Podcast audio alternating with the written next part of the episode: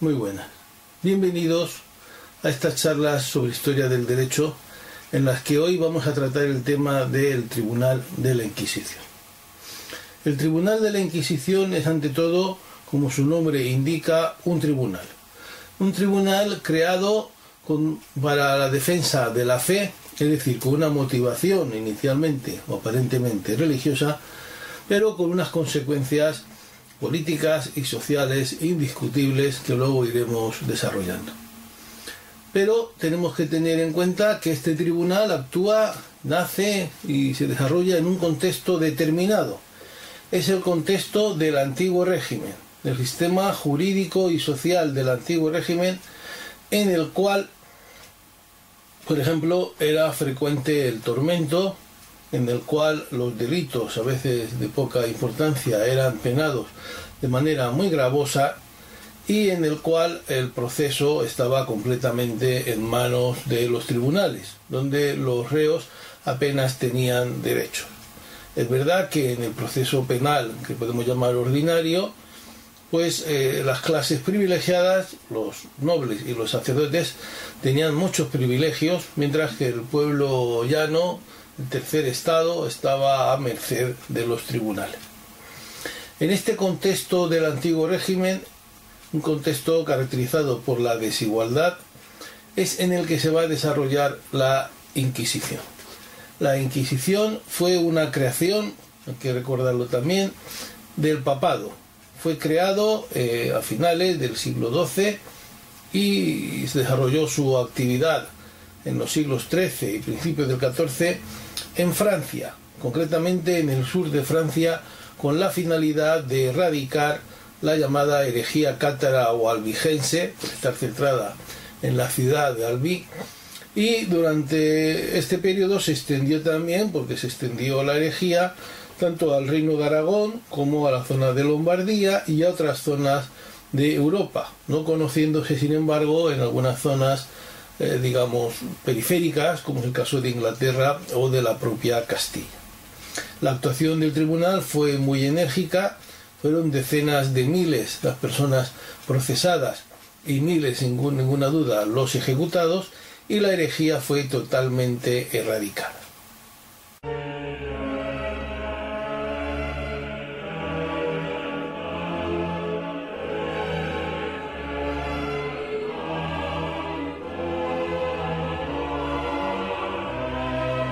Diferente de la Inquisición medieval a la que antes nos referíamos,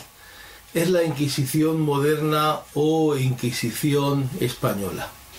Esta nueva Inquisición fue creada por diversas bulas del Papa Sisto IV a petición de los reyes católicos, Isabel y Fernando, quienes consiguieron la creación de este nuevo tribunal para Castilla en 1478 y su reorganización en Aragón en 1483.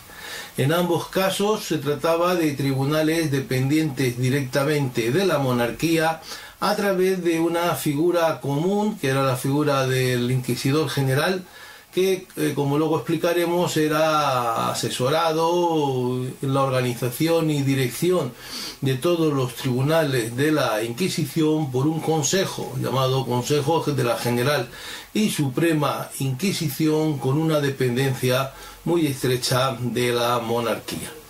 Hay que decir que se trata de la creación de tribunales para ambos reinos en sentido amplio. Quiere ello decir que no solo se crearon tribunales en la Castilla y el Aragón peninsulares, sino también en los territorios dependientes de estas coronas. Tal es el caso de las Indias, la América Española, que en 1569 vieron cómo se creaban sendos tribunales en las dos cabezas de los virreinatos, tanto en Lima para el virreinato del Perú como en México para el virreinato llamado de la Nueva España. Y en 1610 se añadió un tercer tribunal en la zona de Cartagena de Indias para la zona,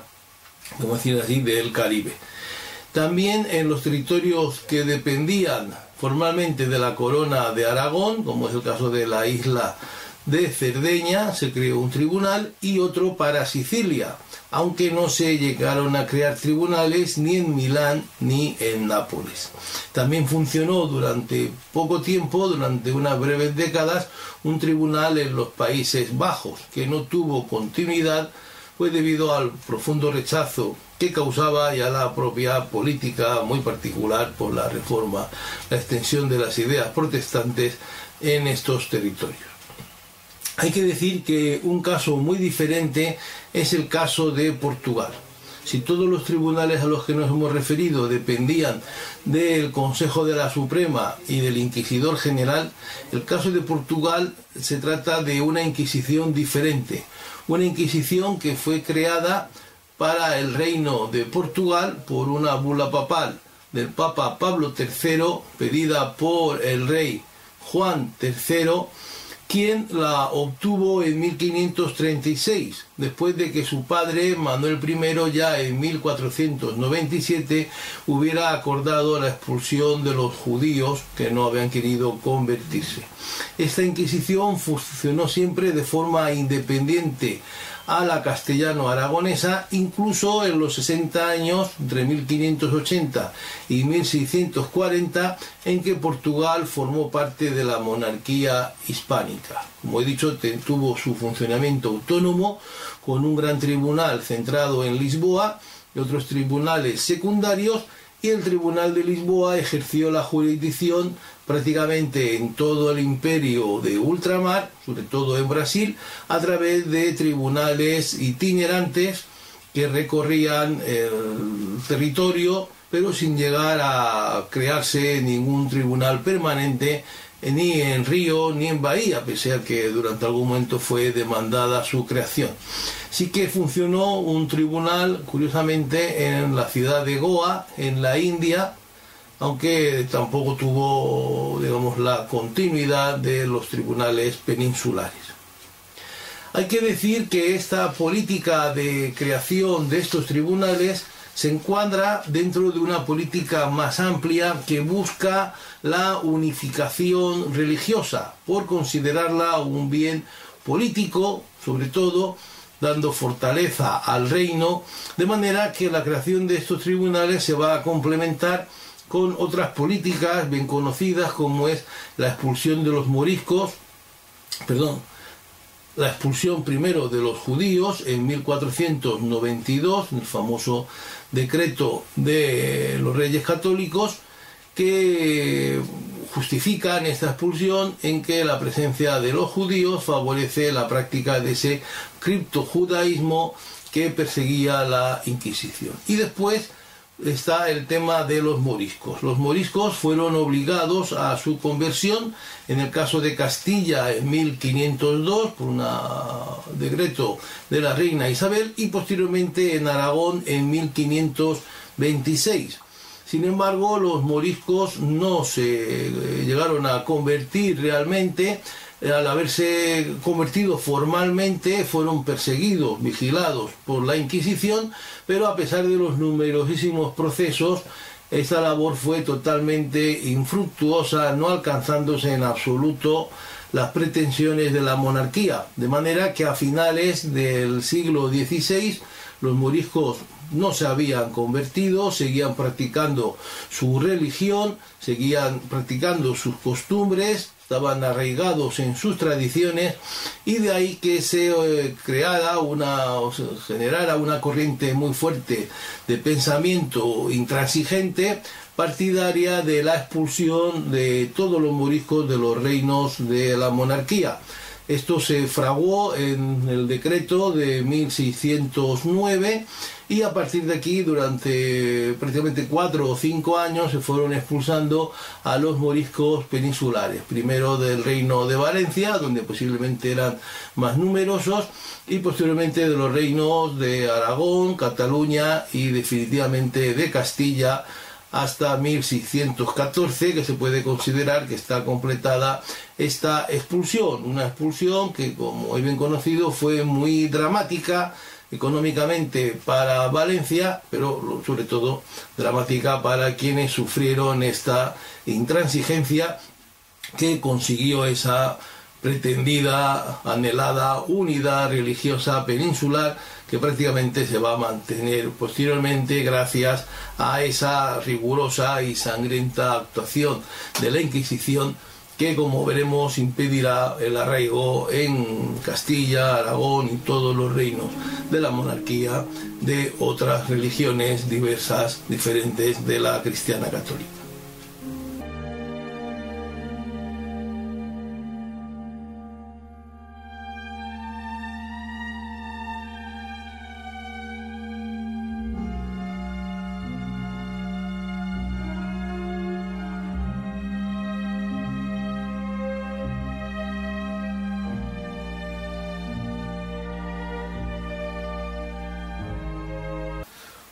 Una de las cuestiones más importantes, pero al tiempo más polémicas y más interesantes, es el de la motivación que tuvo la creación por los reyes católicos de esta nueva Inquisición. Es evidente que hay un motivo formal, aparente, eh, por otra parte claro, que es conseguir esa unificación religiosa que era considerada un bien en sí mismo. Pero también es cierto que todos los autores que han estudiado la Inquisición han visto que detrás de esta motivación religiosa existían otro tipo de motivos, otro tipo de motivos de otra índole que vamos a intentar explicar brevemente. En primer lugar, es evidente para estos autores que había una motivación política. ¿Por qué? Porque la Inquisición es un instrumento de control político extraordinario un instrumento ante el que no existe ningún fuero ni ningún privilegio. Mientras que un noble puede imponer frente al, digamos, juez, juez del rey, puede imponer determinados privilegios, no los puede imponer, un eclesiástico no los puede imponer frente a la Inquisición. Así eh, pasó en la época de Felipe II, cuando éste persiguiendo a Antonio Pérez, como no podía hacerlo por la vía, llamemos, ordinaria, pues había acogido al refugio del Justicia de Aragón, pues lo que hizo Felipe II fue hacerlo perseguir por la Inquisición y como colaborador de esa posible herejía, pues lo que hizo fue eh, ejecutar de facto a Justicia que había acogido a Antonio Pérez y no consiguió eh, coger a Antonio Pérez que subió al extranjero, pero hizo todo lo posible y de alguna manera alterando el sentido y la función de este tribunal y demostrando, eh, poniendo en evidencia esa finalidad política. Por otro lado, algunos autores han hablado de una finalidad social. Se trataría de que una clase social ascendente, como eran los conversos una clase dedicada a la actividad mercantil, muy especialmente a la banca, pues amenazaba la posición de privilegio de la alta burguesía de cristianos viejos, de la nobleza, de la baja nobleza, y que estas clases sociales, a través de la monarquía, reaccionarían utilizando la Inquisición para erradicar a esta clase ascendente. Es una tesis que puede ser defendida, obviamente, pero que no cuadra muy bien con los hechos, porque las supuestas clases beneficiarias, esa alta burguesía local y esa baja nobleza, por ejemplo, en Aragón, donde más importantes eran los conversos donde tenían posiblemente una posición social de mayor prestigio, de mayor capacidad económica, pues esas clases sociales supuestamente beneficiadas se manifestaron, hicieron lo que estuvo en su mano para evitar la creación y desarrollo de la Inquisición. Y después hay una tesis economicista que ya fue desarrollada por Juan Antonio Llorente, el primero que estudió de una manera ah, completa y sistemática la Inquisición en una famosa obra ya en el siglo XIX, a mediados del siglo XIX, recordando que Llorente, un afrancesado que había sido un importante cargo, un secretario de un tribunal de la Inquisición, de hecho del Consejo de la Inquisición, pues conocía bien su funcionamiento, pero claro, conocía su funcionamiento en el siglo XIX y para él la creación de la Inquisición tuvo una motivación económica. Según su tesis, la monarquía de, los reyes católicos habría utilizado la Inquisición para eh, financiarse. ¿eh? Pero la realidad es que el estudio minucioso de los archivos de la Inquisición ha demostrado que el entramado de la Inquisición era muy complejo, muy costoso y que apenas obtenía con las confiscaciones medios suficientes para mantenerse. Por lo tanto, no cabe entender que la monarquía tuviera unos ingresos significativos que le llevaran a su creación y su mantenimiento con esta motivación.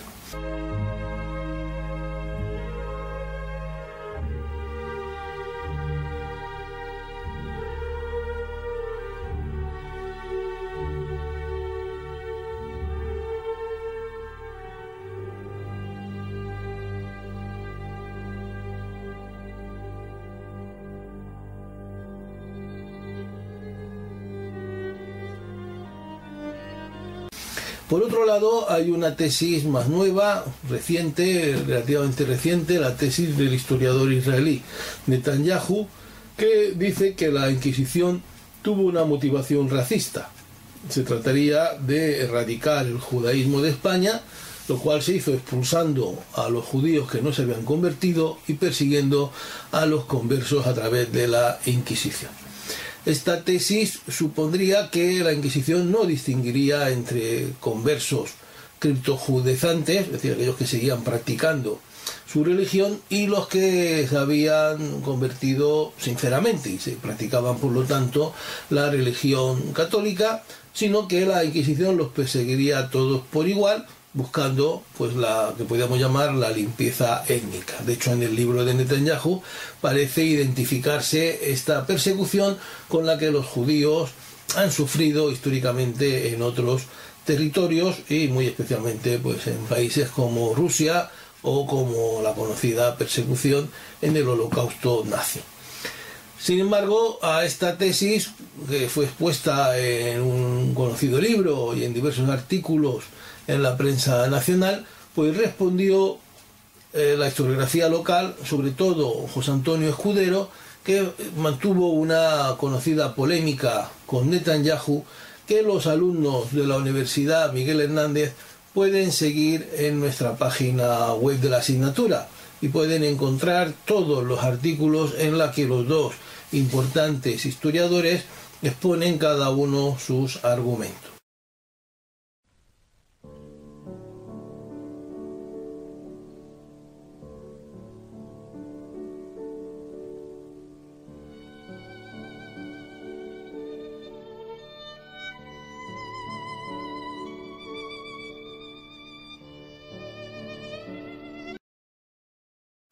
Otra cuestión importante a tener en cuenta es que el problema judío, eh, siendo sin ninguna duda el origen de la Inquisición,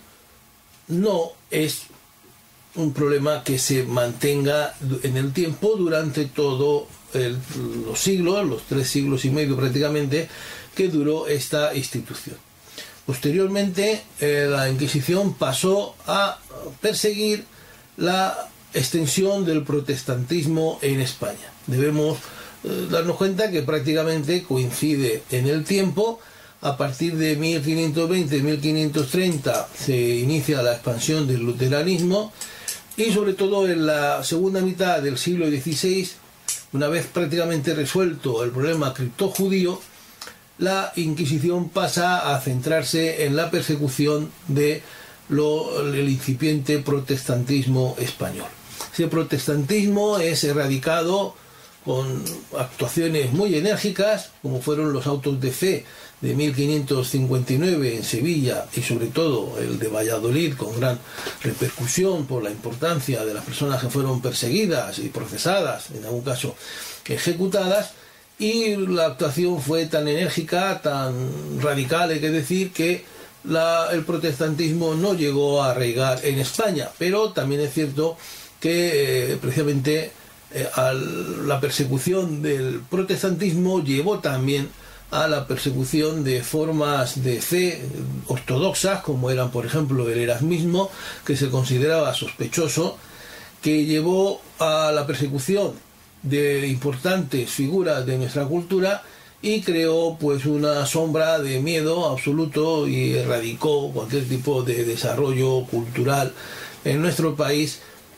que va a ser una de las, digamos, razones por la que la Inquisición es más denostada, porque detrás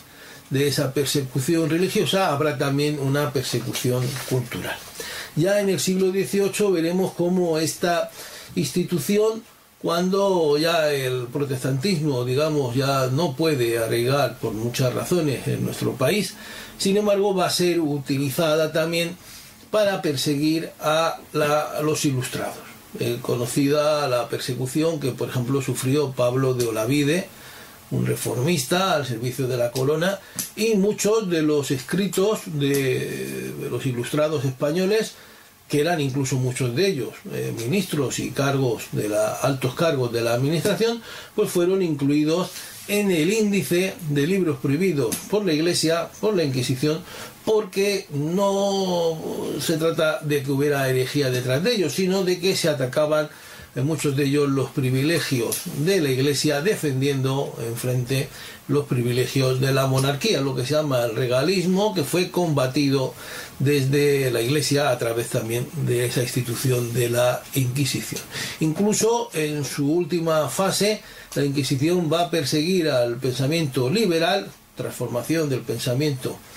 ilustrado, sobre todo a raíz del triunfo de la revolución en Francia, que se considera, lógicamente, por la Iglesia y por la Inquisición como un peligro extraordinario para la monarquía y para la Iglesia católica.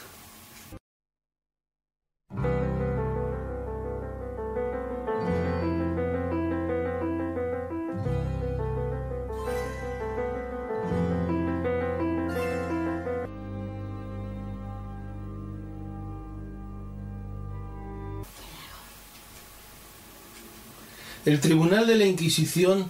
además del delito de criptojudaísmo, que fue su origen, y de la persecución de la práctica de la religión islámica por parte de los moriscos, muy extendida al haber sido estos obligados a convertirse contra su voluntad, y por supuesto de la persecución de la recepción del pensamiento luterano y protestante en general en los reinos de la monarquía hispánica, también persiguió otras actuaciones contrarias a la doctrina de la Iglesia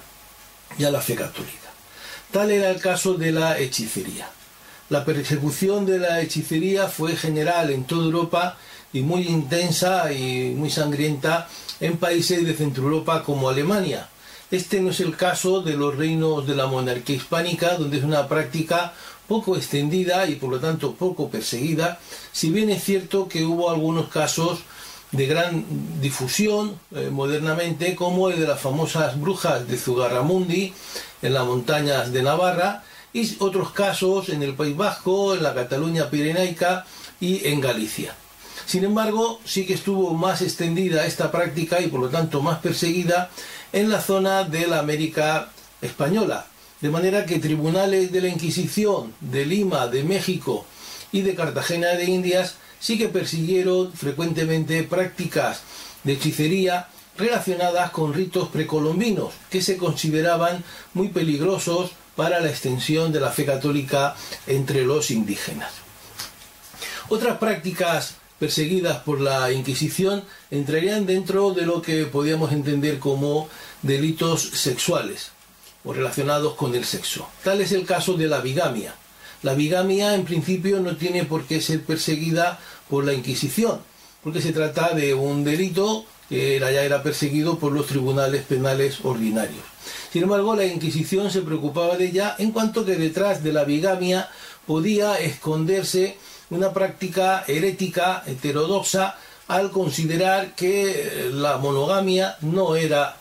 eh, digamos, la única forma válida de matrimonio, sino que otras formas podían tener también validez y no ser pecado. Por lo tanto, se investigaba, se calificaba por los teólogos si detrás de la práctica de la bigamia existía en realidad, pues simplemente una pretensión económica por conseguir la dote de las esposas o sexual, o en realidad había una cuestión, eh, digamos, de herejía o de heterodoxia religiosa.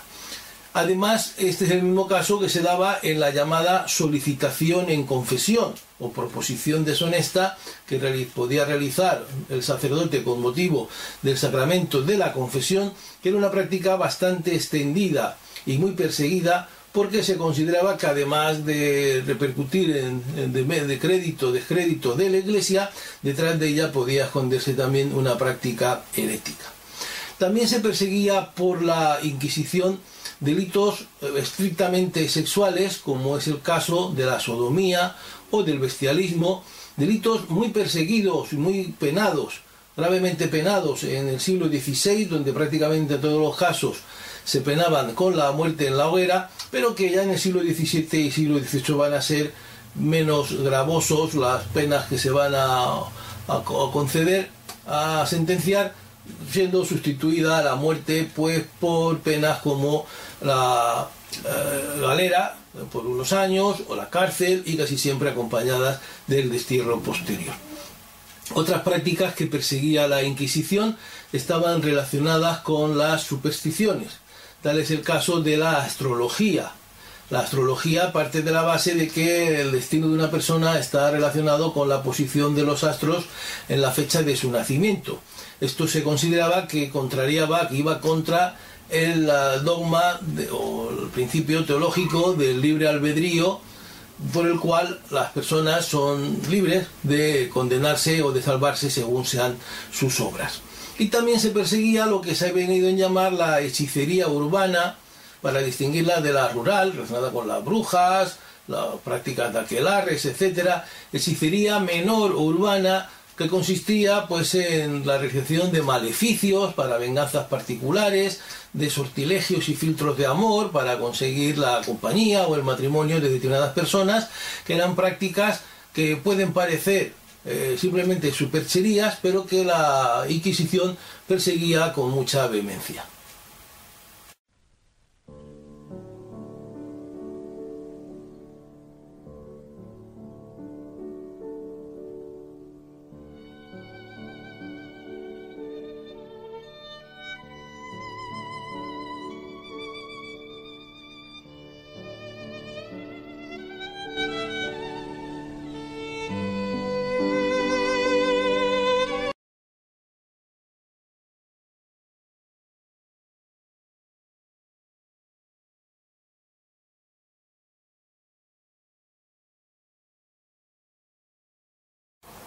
Por otro lado, hay que tener en cuenta que ante la Inquisición no existía ningún tipo de fuero privilegiado. Eh, tanto los nobles como los eclesiásticos gozaban en el antiguo régimen de una serie de privilegios procesales y en referencia a las penas que se les podía imponer que no tenían frente a la Inquisición. Por lo tanto, sus procesos eran como todos los demás, tan gravosos como todos los demás, podían ser atormentados como todos los demás y podían recibir las mismas penas que todos los demás. Esto explica el que la Inquisición fuera una institución muy popular entre el pueblo que veía como las clases privilegiadas que escapaban al resto de la justicia, llamemos ordinaria, sin embargo, eran iguales que los demás de cara a la Inquisición. Y por otra parte, también hay que tener en cuenta que la Inquisición solo podía perseguir o solo estaba concebida para perseguir cristianos. Es decir, que no perseguía a judíos y musulmanes en cuanto tales, sino en cuanto que previamente se habían convertido y seguían practicando secretamente su religión. Por ejemplo, un judío que hubiera sido expulsado y regresara a España en principio no debía ser perseguido por la Inquisición, sino por la jurisdicción penal ordinaria por desobedecer la orden real de expulsión que conllevaba determinadas penas para aquellos que no obedecieran esa expulsión y no abandonaran el país en los plazos establecidos.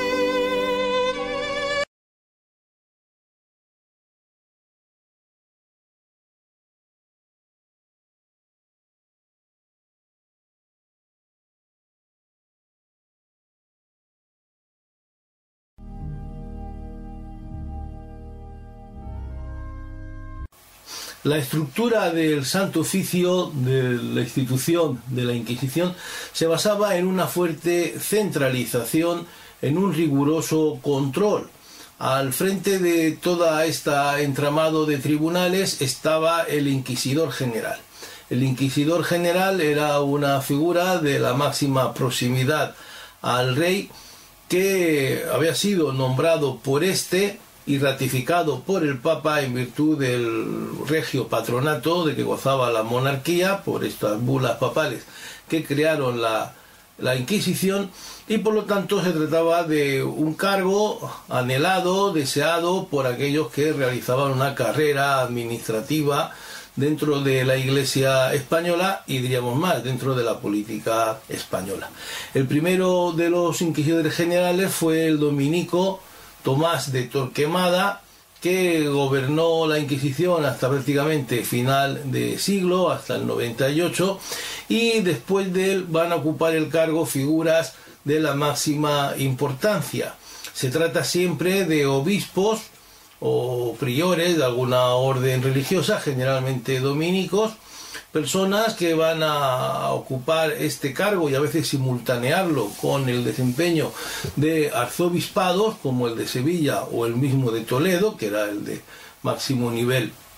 en la península, también eh, de Tortosa, de Barcelona, y se trataba de figuras que a veces desbordan, digamos, lo que es la carrera meramente eclesiástica, entrando de lleno en la carrera política, como es el caso de dos figuras de primer orden, cual el cardenal Cisneros, que había sido confesor de Isabel la Católica y es arzobispo de Toledo y ejerce la regencia del reino, del reino de Castilla, y también el caso de Adriano, llamado Adriano de Utrecht, que era preceptor de Carlos I, que llega con él a Castilla que ocupa la regencia del reino en la ausencia del ya emperador y que consigue incluso ascender al papado por las influencias del emperador con el nombre de Adriano VI en 1522, aunque apenas va a desempeñar dicho cargo durante un año. El resto de los inquisidores generales, como hemos dicho, pues obispos, arceobispos, que digamos culminan su carrera religiosa y administrativa con este importante cargo. El cargo consistía básicamente en la dirección y presidencia del Consejo de la Suprema y General Inquisición, un consejo que se reunía como todos los demás en la corte, eh, prácticamente de Felipe II, como sabemos, en Madrid, y que estaba formado por un número variable de consejeros, entre 6 y 8, nunca fueron más de 10, aunque normalmente fueron 7 u 8, y que habían sido designados por el rey a petición, a propuesta, en una terna del inquisidor general. Las funciones del Consejo eran de un fuerte control, una gran centralización del funcionamiento de los tribunales de distrito tribunales de distrito que tenían que remitir al, Consejo todas sus sentencias para que fueran revisadas, que en caso de discrepancia, de falta de unanimidad entre los inquisidores de un tribunal también la remitían para que resolviera el Consejo y que tenían que pedir autorización para realizar cualquier gasto de una importancia relativa, porque el Consejo supervisaba todas las cuentas y prácticamente aprobaba todos los gastos. Había, por lo tanto, una supervisión digamos, continuada, habitual, y luego, por supuesto, una supervisión extraordinaria que el Consejo podía realizar sobre cualquier tribunal mediante el instrumento de la visita, que consistía en permitir enviar un visitador, un inspector, que revisaba todo aquello que se considerara oportuno y veía el cumplimiento de o no de la normativa por los miembros del tribunal que fuera visitado. A veces vemos que no se cumplen determinados requisitos de limpieza de sangre, que se destapan casos de corrupción. En general, los miembros de la Suprema habían sido inquisidores en algún tribunal de distrito, habían hecho toda una carrera administrativa que culminaba formando parte de este consejo que formaba parte de ese entramado de consejos que se han venido a llamar el sistema de gobierno polisinodial y que junto con pues, el Consejo de Estado y el de Guerra, que eran los principales, y los consejos como el de Castilla y el de Aragón para el gobierno de cada uno de estos territorios, después el Consejo de India, el Consejo de Italia, pues formaban un entramado administrativo en el que muchas veces algunos de los consejeros formaban parte de varios consejos y que todos ellos eran supervisados por el rey a través también de los secretarios de los consejos y de las personas de su confianza que nombraba eh, consejeros primero de los de menor importancia hasta llegar a ese Consejo de Estado, que era, digamos, el órgano más próximo al rey para el gobierno de la monarquía. En cualquier caso, debemos tener en cuenta que el Consejo de la Inquisición se consideraba uno de los principales consejos, en el protocolo ocupaba el tercer lugar concretamente, y como hemos dicho estaba formado exclusivamente por eclesiásticos, aunque muchos de ellos habían sido o eran a la vez miembros de otros consejos.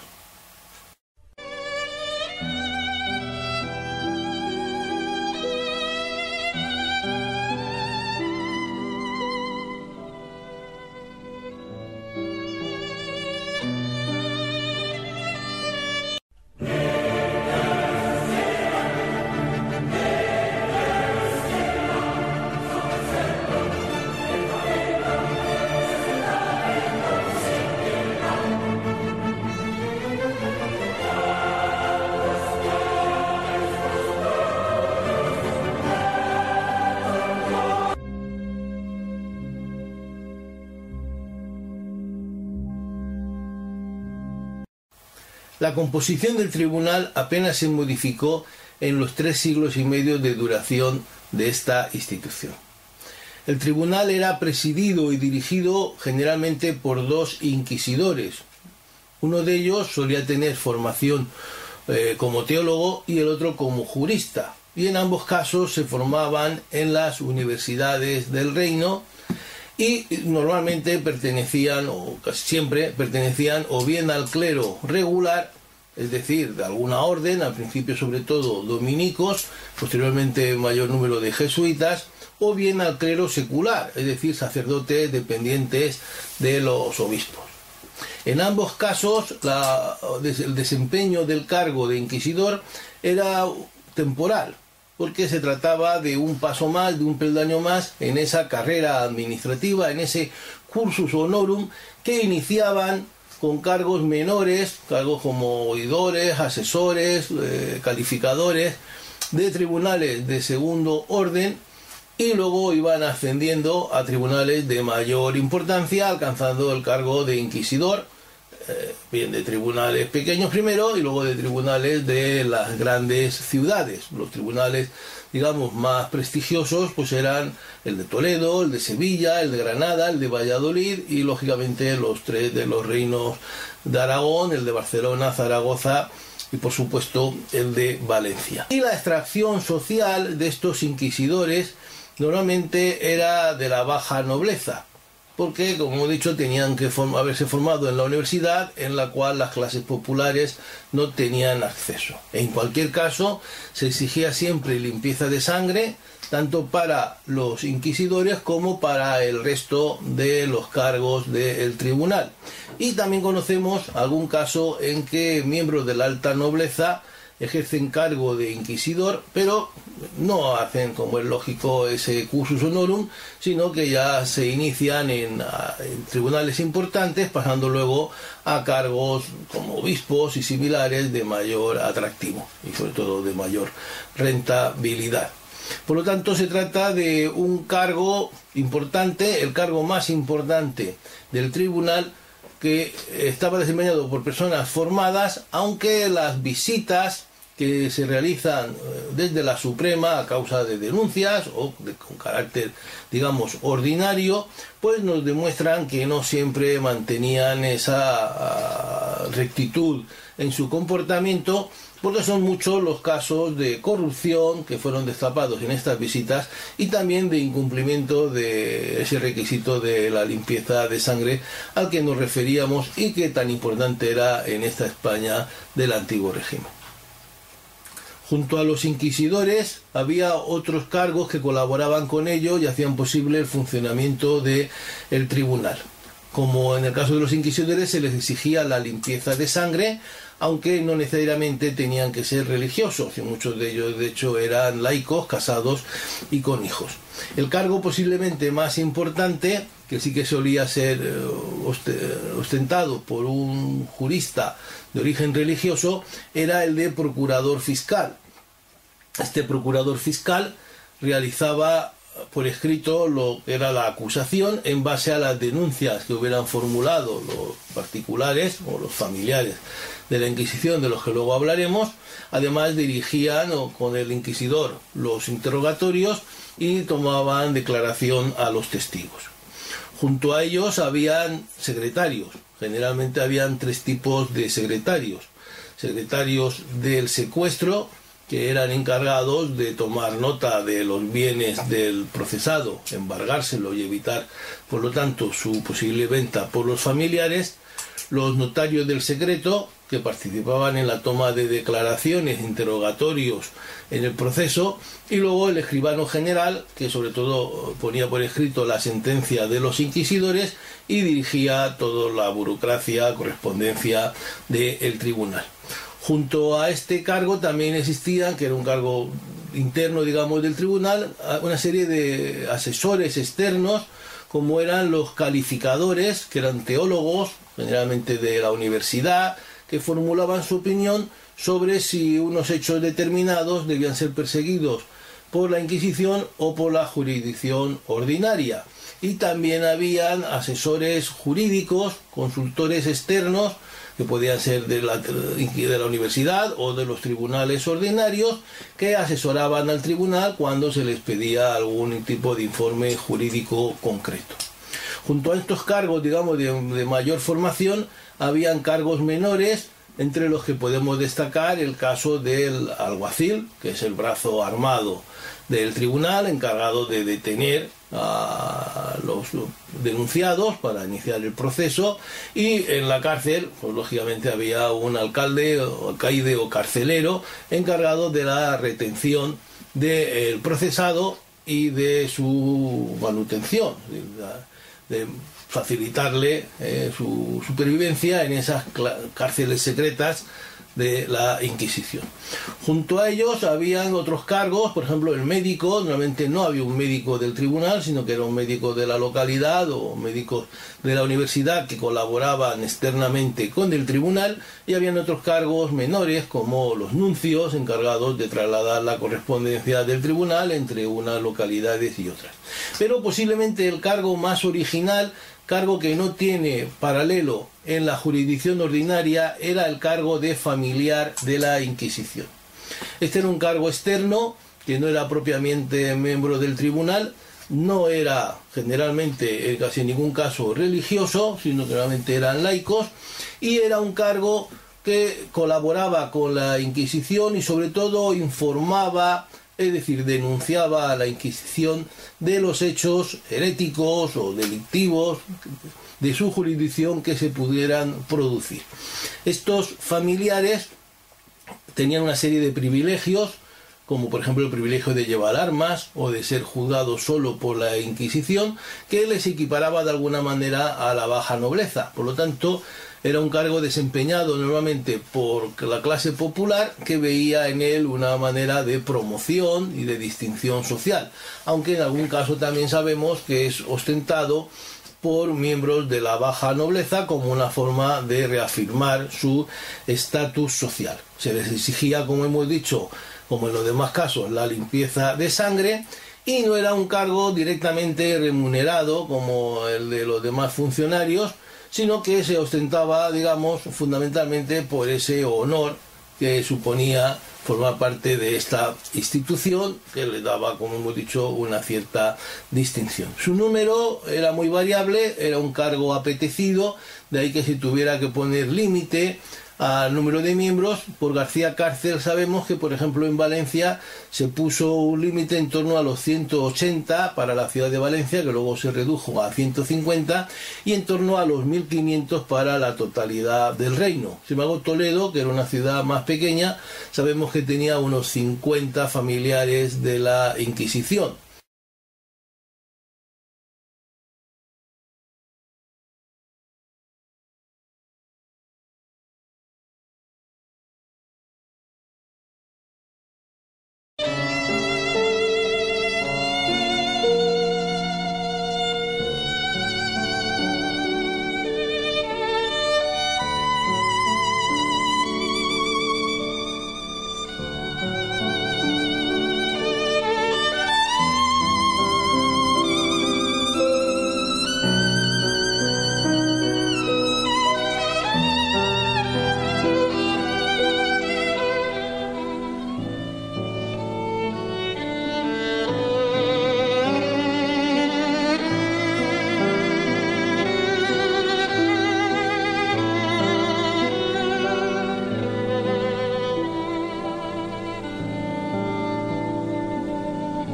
Proceso era un proceso muy particular, pero al mismo tiempo muy eh, similar a el proceso penal general. Era particular en cuestiones como, por ejemplo, el hecho de que después de producido, producida la denuncia, el procesado, procesado era detenido, sus bienes provisionalmente embargados para pagar el proceso y no conocía el acusado ni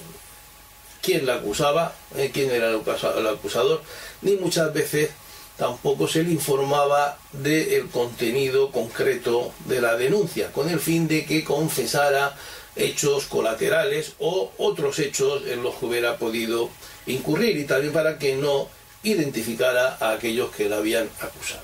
Sin embargo, el acusado sí que podía tachar, es decir, dar a conocer al tribunal aquellos enemigos particulares que pudiera tener para evitar eh, que, la que la Inquisición, que el proceso inquisitorial se convirtiera en una venganza entre particulares, eh, con lo cual el inquisidor podía conocer qué enemigos tenía el procesado y en caso de que la denuncia viniera motivada por cuestiones privadas, pues actuaban contra el falso acusador y además eh, con una muy fuerte energía, eh, también embargándole los bienes y sometiéndole a diversas penas. Una vez estaba detenido en la cárcel de la Inquisición, se iniciaba la instrucción, la instrucción que eh, exigía, requería la confesión del detenido, para la cual se podía autorizar hasta por tres veces la práctica de lo que llamaríamos la tortura. Tortura que generalmente consistía en el potro, también la garrucha, eh, a base igualmente de, estiramientos y comprensión del cuerpo del procesado, y eh, la ingesta masiva de agua eh, con el agobio que digamos que ello conlleva y la sensación de ahogamiento que se evitaba siempre a última hora dejándole respirar un método de tortura, por otra parte, clásico, digamos, el de la sumersión en agua o la ingesta de agua. El procesado declaraba mientras era torturado, se han conservado en los archivos, ¿eh? como los secretarios van tomando acta, levantando acta de cuanto dice el procesado, que generalmente pues se encomienda a la Virgen, a los santos, ¿eh? con el fin de dar una apariencia de, fe, de ortodoxia, pero se toma nota de cuánto diga porque es el momento en el que se piensa que puede confesar, confesar y además denunciar a los cómplices como antes comentaba. Si confiesa, requiere la ratificación de la confesión al día siguiente de la práctica de la tortura y el inquisidor puede ordenar la repetición, la repetición de esta práctica. Por supuesto que además de la tortura se practicaban todas las pruebas comunes, pruebas de testigos, eh, que hicieran falta, como en cualquier otro proceso. Hay que decir que esto de la tortura, que nos parece tan extraordinario, tan escandaloso, no era una práctica exclusiva de la Inquisición, sino que era común a todo el proceso penal del antiguo régimen y además prácticamente en todos los países. ¿eh? Como así conocido, se denunció en la época de la Ilustración hasta conseguir una absoluta radical modificación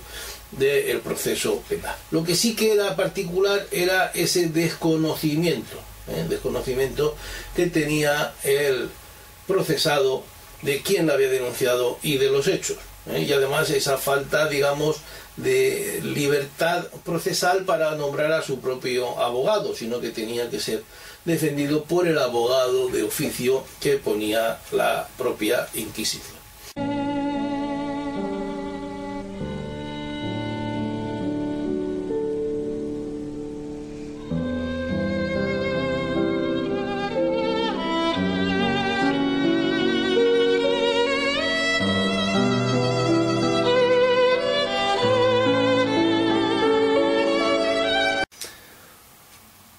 Muy importante para conocer el funcionamiento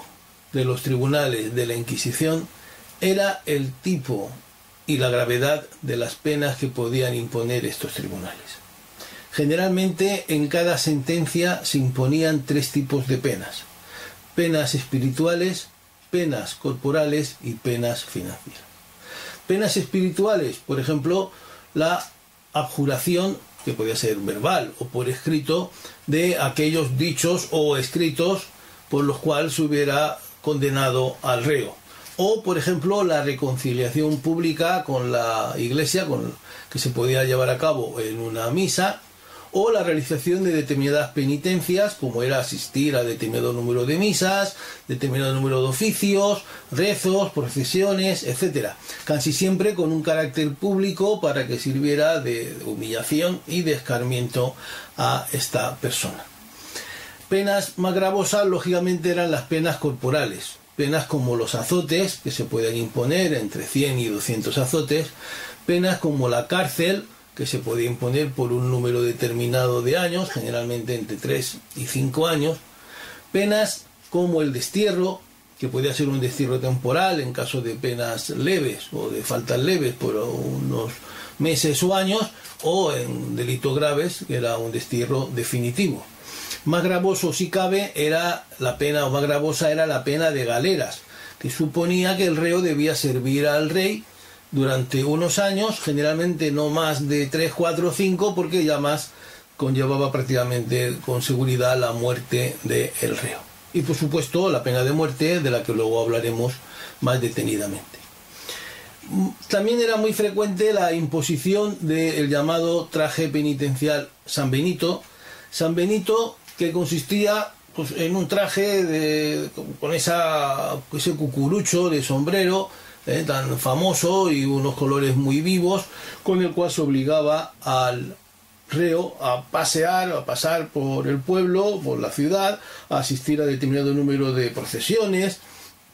de misas. Eh, podía ser un San Benito temporal o podía ser definitivo. En caso de que fuera temporal, una vez cumplida la pena, se colgaba del templo parroquial y se inscribía el nombre tanto en el propio traje como en un libro que había en la parroquia, libro de San Benito, donde figuraba para siempre eh, la tacha de esa persona, de ahí que la palabra San Benito pues haya equivalga en el castellano moderno a una tacha eh, eterna eh, sobre una persona.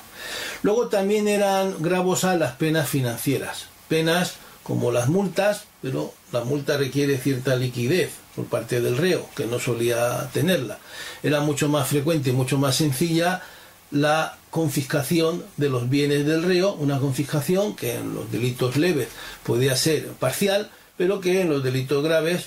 era una confiscación plena de todos sus bienes. Eh, salvo que hubiera una absolución, lo cual era muy poco frecuente, pues se imponía cierto tipo de confiscación porque el tribunal sobrevivía, se mantenía gracias a esta confiscación de bienes, por cuanto no recibía una dotación, una asignación económica por parte de la monarquía.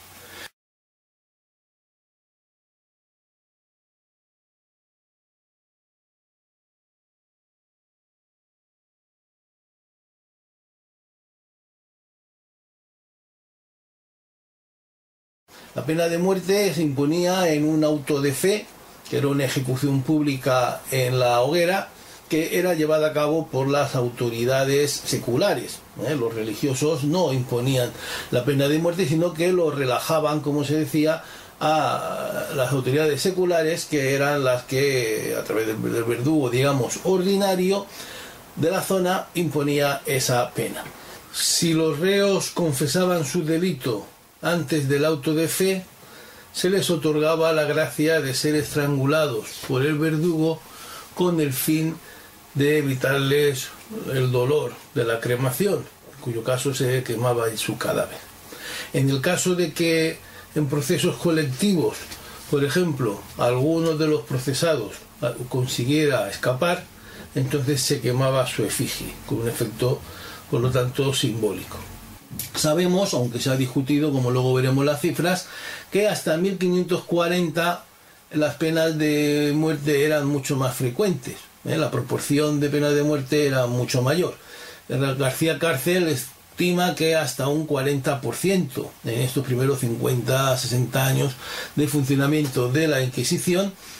Sin embargo, posteriormente va a ir reduciéndose y se ha establecido como media que en el 3% de los procesos posteriores a esta fecha se aplicó la pena de muerte, aunque es verdad que en el siglo XVIII fue mucho menos frecuente que en el siglo XVII.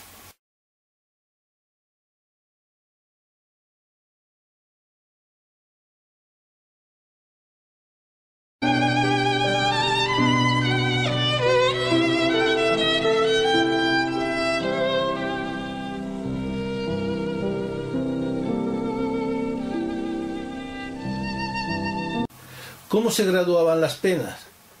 Evidentemente no existía un código ni ninguna norma que estableciera determinado tipo de penas para cada uno de los delitos, sino que, como en todo el derecho penal del antiguo régimen, la discrecionalidad del tribunal era casi total. Sin embargo, esta discrecionalidad estaba mediatizada por la intervención en los procesos del Consejo de la Suprema, porque todas las sentencias tenían que ser revisadas por este Consejo, que de alguna manera las ratificaba, y en el caso en que no existía unanimidad entre los miembros del tribunal, se enviaba todo el expediente al Consejo, quien establecía las penas que considerara oportuno. Por lo tanto, la actuación del Consejo era una actuación de tribunal de unificación de doctrina, porque lógicamente todos los tribunales menores tenían como referencia los fallos o las rectificaciones que pudiera haber realizado él. Tomás y Valiente, en el monográfico de la revista Historia 16 sobre la Inquisición, publicado en 1975, nos presenta un ejemplo que nos puede servir para conocer la gravedad, la rigurosidad con que actuaban los tribunales de la Inquisición. Concretamente se trata del proceso a un tal Alonso de Alarcón, un tejedor de 40 años, que fue denunciado en 1635 por un sacerdote, tanto por blasfemo como por haber arrojado un crucifijo durante un episodio de fiebre. Este proceso fue un proceso que duró más de año y medio, lo cual es relativamente rápido para lo que era habitual en estos tribunales, que después de ser eh, sometido a todas las fases, es decir, hubo declaración de testigos, la defensa intentó demostrar que estaba loco, que estaba loco durante la realización de los hechos, pero no lo consiguió, fue atormentado el reo con una declaración contradictoria, acabando por confesar en el potro, aunque luego no lo ratificó al día siguiente, y al finalizar este complejo proceso, el acusado, que por otra parte no tenía bienes de importancia para ser confiscados por el tribunal, fue sentenciado, después de ratificada la sentencia por el Consejo de la Suprema, con eh, la pena espiritual de oír una misa con una mordaza como humillación pública, además de reconciliarse, de jurar públicamente en esa misa de sus actos. Luego la pena corporal consistió en 100 azotes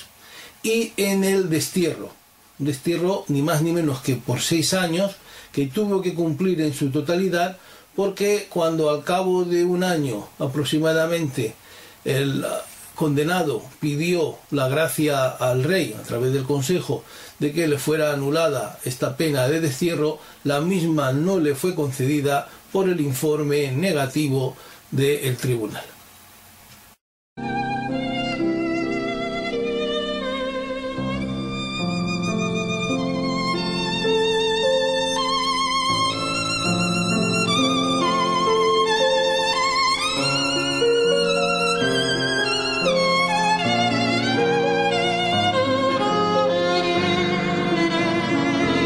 También que la Inquisición fue una institución que tuvo una larga vigencia. Hay que recordar que hemos dicho que se creó a finales del siglo XV y que no va a desaparecer de nuestro país hasta bien entrado el siglo XIX, hasta bien entrado el sistema liberal constitucional. Hay que recordar que es cierto que su actuación nada o muy poco tiene que ver en los siglos 16, 17 y la que luego tendrá en el siglo XVIII y durante el poco tiempo del siglo, el tiempo del siglo XIX. Pero, eh, repito lo que antes decía, aunque ya deja en el siglo XVIII y en el siglo XIX son ya muy pocos los condenados a muerte, sin embargo el control social que realizaba la Inquisición era muy fuerte una cuestión importante es el balance que se puede hacer de la Inquisición. Por una parte está la cuestión de las cifras, las cifras tanto de ejecutados como de procesados, pero también es importante conocer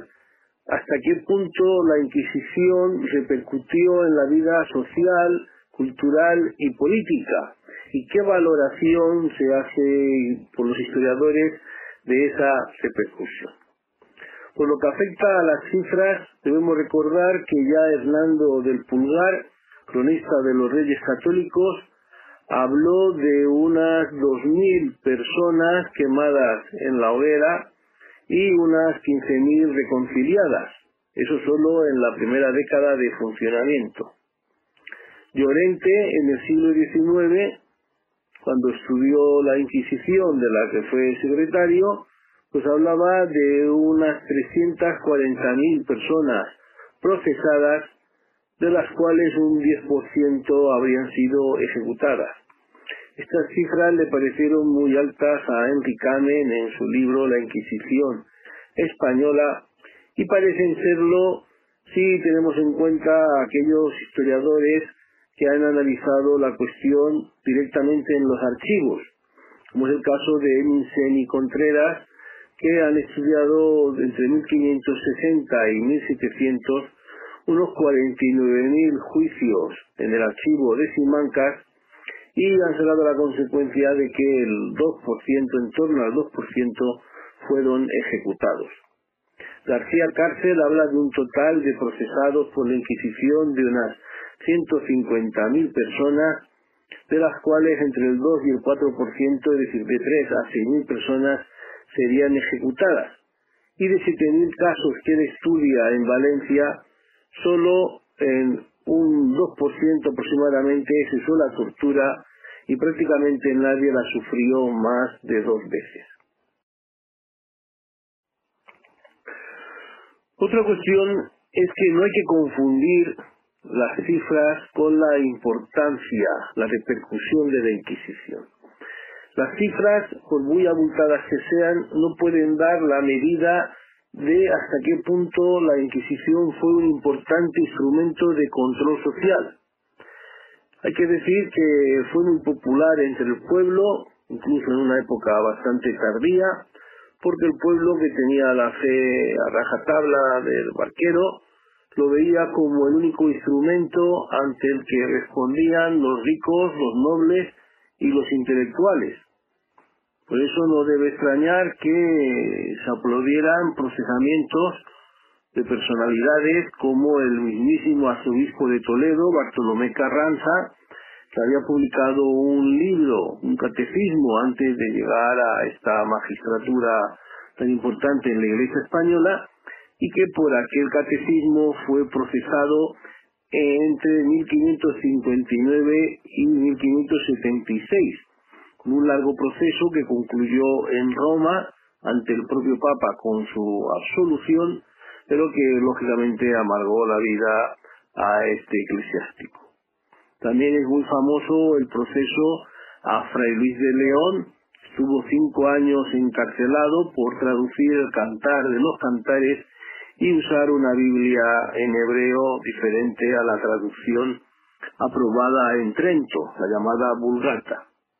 Y también hemos dicho a lo largo de esta explicación cómo Felipe II intenta detener a Antonio Pérez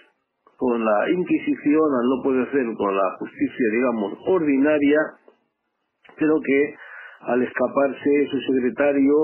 pues lo que hace es vengarse en Juan de la Nuza, quien es colgado sin ningún tipo de juicio. Ahora bien, junto a esta importancia hay que tener en cuenta que a los historiadores han valorado de manera diversa la Inquisición según su propia postura política y religiosa. Para el pensamiento reaccionario, para el ultracatolicismo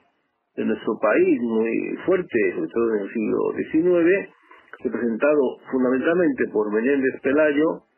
la Inquisición contribuyó a la unidad religiosa, por lo tanto va a fortalecer a la monarquía central y al imperio español porque le va a evitar guerras civiles, guerras de religión, que en el siglo XVII sufrieron países como la misma Francia y sobre todo Alemania con esa terrible guerra de los 30 años. Sin embargo, modernamente desde una perspectiva más humanista, pues se considera que la Inquisición tiene muy poco de positivo en cuanto que fue un ejemplo de intolerancia religiosa, ejerció un control social y político propio del absolutismo más reaccionario, pero que además de las cuestiones políticas y sociales,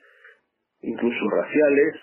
impidió el desarrollo científico y el político, ya que instauró la censura, el miedo y la amenaza latente a cuantos se podían salir no ya de la ortodoxia religiosa, sino incluso de la social y política.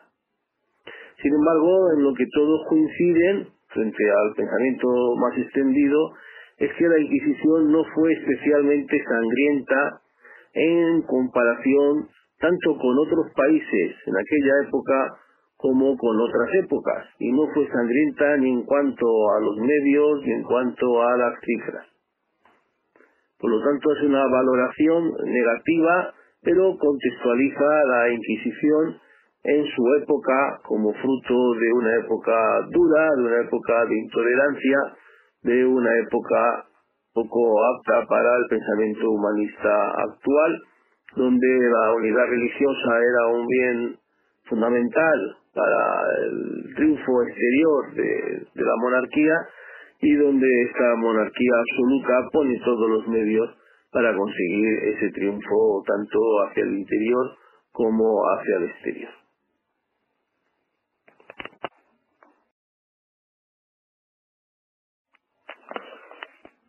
Por lo tanto, estamos ante una institución del máximo interés que el alumno puede conocer, además de por este vídeo, por multitud de medios, como son los medios audiovisuales que Internet pone a su disposición, pero encarecidamente le recomendamos la lectura de los muchos documentos que hemos colocado, hemos subido a la página web de la asignatura textos, comentarios, estudios de especialistas que darán una idea global de una institución de tanta duración y de tanta importancia en nuestra historia jurídica y en nuestra historia general.